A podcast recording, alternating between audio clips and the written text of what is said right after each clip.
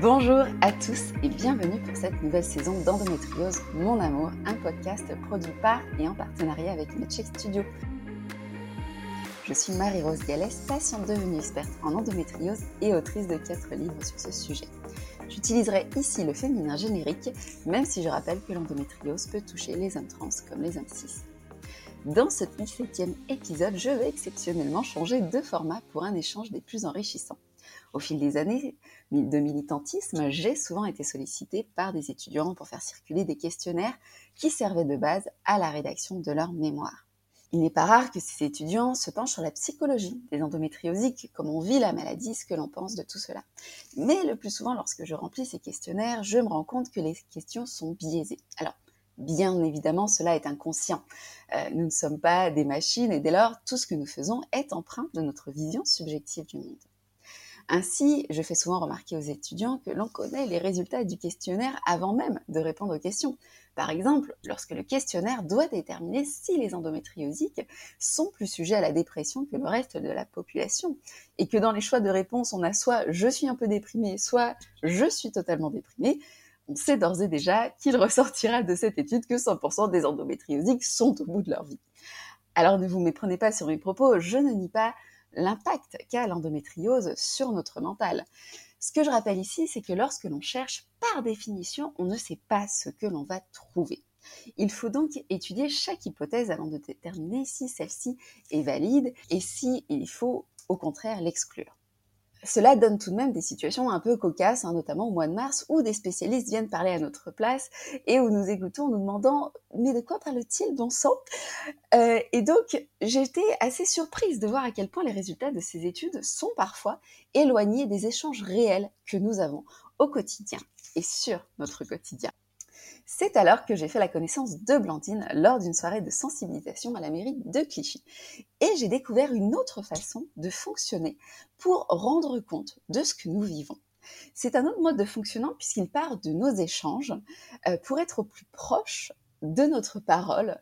Et c'est ce que va nous expliquer Blandine. Donc, Blandine, tu es avec nous aujourd'hui. Bonjour. Bonjour.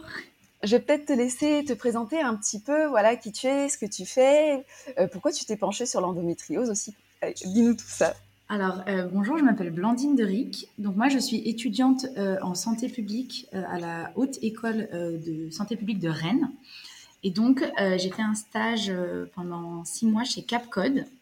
Et donc, Capcode est une start-up d'innovation en santé qui permet de récolter les témoignages des patients et des aidants sur les réseaux sociaux et les forums médicaux afin un peu d'objectiver les réalités de vie des patients. Ça peut être des difficultés rencontrées, des, de l'impact sur la qualité de vie, etc. Et donc, euh, dans, le, dans le cadre de ce stage, j'ai pu réaliser euh, une étude euh, sur l'endométriose et sur les difficultés rencontrées par les patientes atteintes d'endométriose et un peu sur les témoignages qu'on retrouvait sur les réseaux sociaux. Alors, du coup, euh, finalement, une petite question de méthodologie. On est d'accord que tout ce que vous récoltez est bien évidemment en accès public. Hein. On respecte parfaitement donc la, législation, tout ce qui est RGPD, donc qui est législation de, protection des données euh, sur Internet. Euh, voilà, c'est vraiment des échanges que l'on va retrouver qui sont publics. Bien sûr, toutes les toutes les données et tous les messages récoltés sont en accès public, sont soit publiés par des patients et des aidants sur des forums euh, médicaux où en fait euh, l'accès est totalement public, donc tout le monde peut y avoir accès, et on ne récolte jamais de messages postés sur euh, un profil privé ou, quelque chose comme ça. toutes les données sont publiques. D'accord. On préfère être assuré quand même. et, euh, et, donc, comment finalement on fait Parce que je suppose qu'il y a quand même une quantité assez astronomique euh, de données. Moi, je sais que pour y avoir passé un certain temps sur ces forums, euh, on rentre le soir, on a passé une, journée épouvantable avec la maladie, et, euh, et, même si on est bien entouré, moi, je sais que j'avais la chance euh, d'avoir des, des, proches qui étaient à l'écoute, mais c'est vrai que on rentre chez soi et en fait, on a envie d'échanger avec quelqu'un qui va nous dire mais oui, mais c'est totalement ça. Euh, j'ai vécu la même chose il y a deux semaines, ou euh, ou euh, avec qui on va pouvoir rigoler de ah ouais et toi ça t'est arrivé ça aussi non parce que moi la première fois que ça m'est arrivé c'était complètement délirant et du coup comment on fait pour avoir tous ces échanges? Parce que je sais d'expérience que ça peut être assez dense, qu'on peut très vite se mettre à raconter toute sa vie. Est-ce qu'il y a une méthodologie particulière pour finalement ratisser toutes ces données? Alors euh, oui, en effet, euh, nous euh, à, Capcode, en fait, on va utiliser le, traitement automatisé du langage, qui est une méthode d'intelligence artificielle.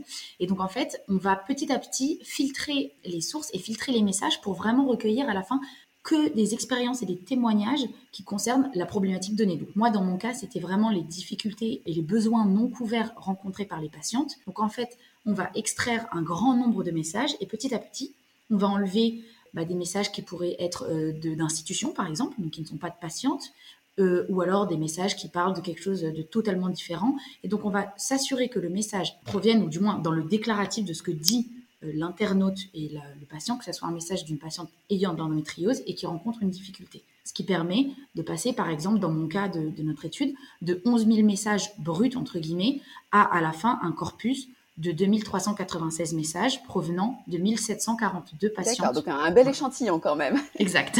Et quand tu dis euh, besoins non couverts, euh, c'est non couvert par exemple par la prise en charge classique dans les centres d'endométriose ou c'est encore autre chose? Alors, donc en fait, quand on ce qu'on entend par besoins non couverts, ce sont euh, par exemple des difficultés rencontrées par les patientes dans leur vie de tous les jours et pour lesquelles elles ne trouvent pas de solution en fait. Donc ça peut être une prise en charge médicale, ça peut être euh, concernant un traitement, euh, ça peut être euh, une prise en charge concernant bah, voilà, un accompagnement psychologique. Voilà, c'est plutôt dans ce sens-là qu'on l'entend.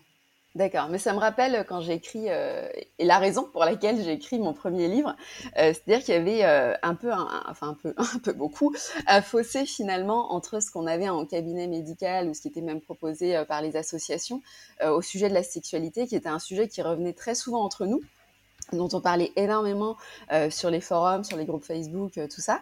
Et euh, à côté de ça, on arrivait en cabinet médical et quand on posait la question, il y avait un silence assourdissant. Et, du coup, effectivement, oui, je, vois bien le côté besoin non couvert où on se retrouve effectivement à bidouiller entre nous, à trouver un petit peu des, solutions. Mais c'est là que effectivement la, parole est la plus brute euh, parce que euh, c'est pas comme quand on répond à un questionnaire où on, on formule les choses, on coche des cases. Là, c'est vrai qu'on rentre chez soi et euh, bah, on est 100% nature, hein, 100% bio. On dit tout ce qu'on a à dire euh, sur notre journée, sur nos galères. Et du coup, bah, je pense que tu as, quand même dû trier pas mal de galères parce que c'est pas c'est pas un parcours de santé, sans joquer un mauvais jeu de mots, la, la, prise en charge de l'endométriose. Du coup, finalement, qu'est-ce qui revient le plus souvent? Est-ce qu'il y a des choses qui t'ont étonné dans tout ce que tu as pu relever ou est-ce qu'on est assez proche de ce qu'on voit euh, de manière générale dans les médias? Alors, euh, bah en fait, ce qu'on a pu euh, voir lors de cette étude, c'est en fait la libre expression qu'ont les patientes mmh sur les réseaux sociaux.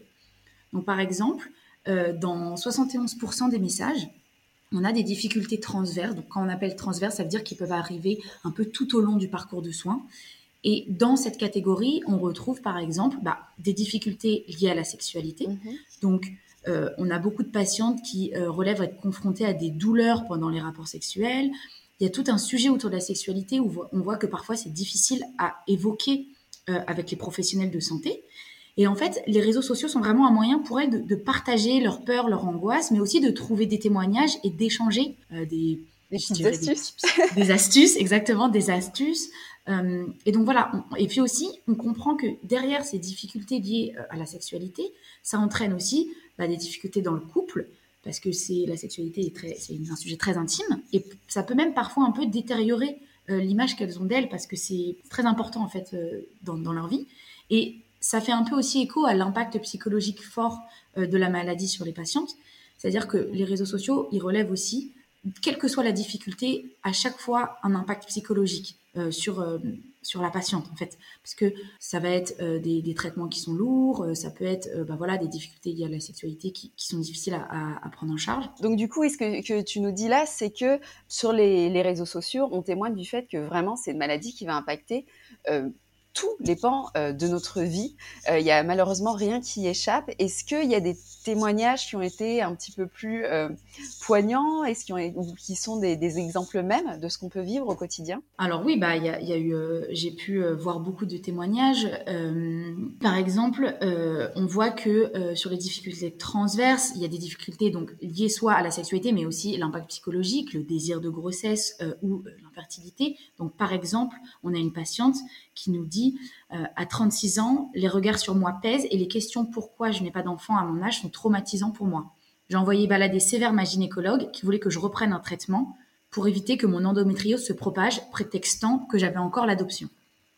Donc là, on voit que c'est une patiente qui a un impact psychologique assez fort et euh, dont l'image de soi est détériorée par le regard des autres un peu en fait.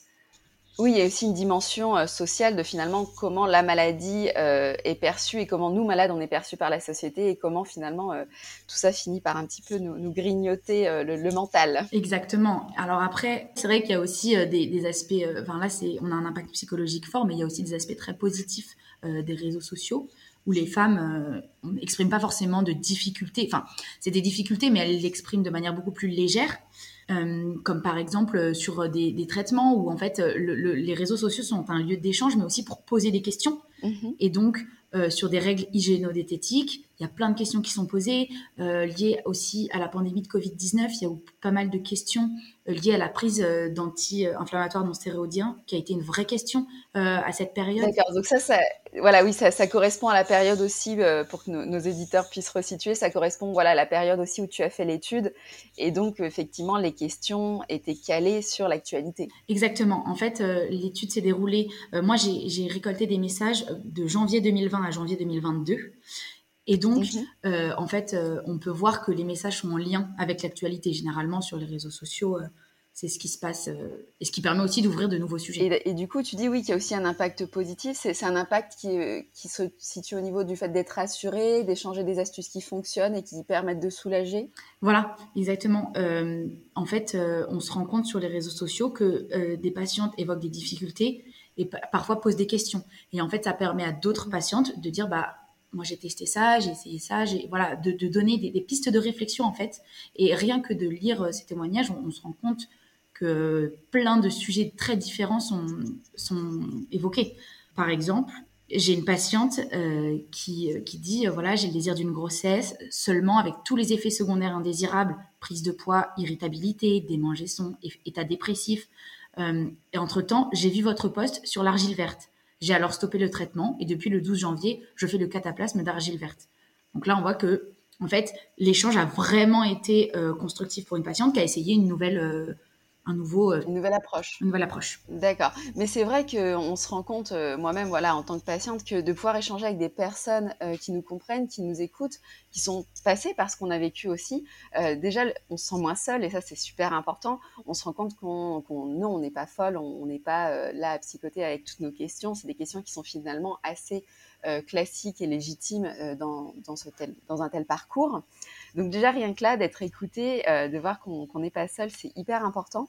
Et puis bah voilà aussi, y a, ça permet euh, d'ouvrir euh, le champ des possibles et euh, de parce que psychologiquement aussi c'est très lourd de se sentir dans une impasse, euh, d'être dans une situation où on subit son parcours de santé plutôt que d'en être acteur. Et c'est vrai que toutes ces réflexions, elles permettent de devenir acteur et ça, ça change quand même beaucoup la perspective des choses, comment on perçoit, comment on vit euh, toute cette prise en charge qui est quand même lourde. Donc ça, c'est hyper important. Euh, Est-ce qu'il y a d'autres choses que tu veux nous dire ou euh, quartier libre Je pense que que voilà, euh, les réseaux sociaux, ils, ils, montrent un peu des difficultés qu'on n'entend pas forcément tous les jours dans, dans, les cours de médecine ou etc. ou dans les recherches un peu plus euh, traditionnelles, je, dirais. mais ils montrent aussi, on, on, décrit souvent l'aspect négatif des réseaux sociaux et là on voit aussi que c'est vraiment en fait un échange entre, entre patients, patientes, et euh, ce qui est plutôt positif. Et on voit aussi que sur la prise en charge et l'organisation des soins, euh, malgré souvent un désaccord euh, des patientes avec les professionnels de santé, on voit que c'est en train de un peu changer et on a quand même des messages euh, parfois assez positifs. Et ben, je pense qu'on a notre mot de la fin qui est donc sur une belle touche euh, d'espoir, surtout pour la rentrée, pour le début de cette saison, c'est plutôt cool. Bah, merci beaucoup Blandine euh, d'être venue témoigner de cette, euh, cette étude bah, qui, qui, diffère un petit peu de ce qu'on a euh, d'habitude et qui a permis d'éclairer un nouvel angle. L'épisode est fini pour aujourd'hui et je vous invite à vous abonner au podcast sur les plateformes d'écoute et à mettre des étoiles et des notes ainsi que des avis sur Apple Podcasts et Spotify afin de faire connaître au plus grand nombre ce podcast. On se retrouve donc pour cette nouvelle saison. C'est la rentrée. N'hésitez pas à me suivre sur les réseaux sociaux sous le pseudo Super Girl pour ne pas manquer la sortie du prochain épisode.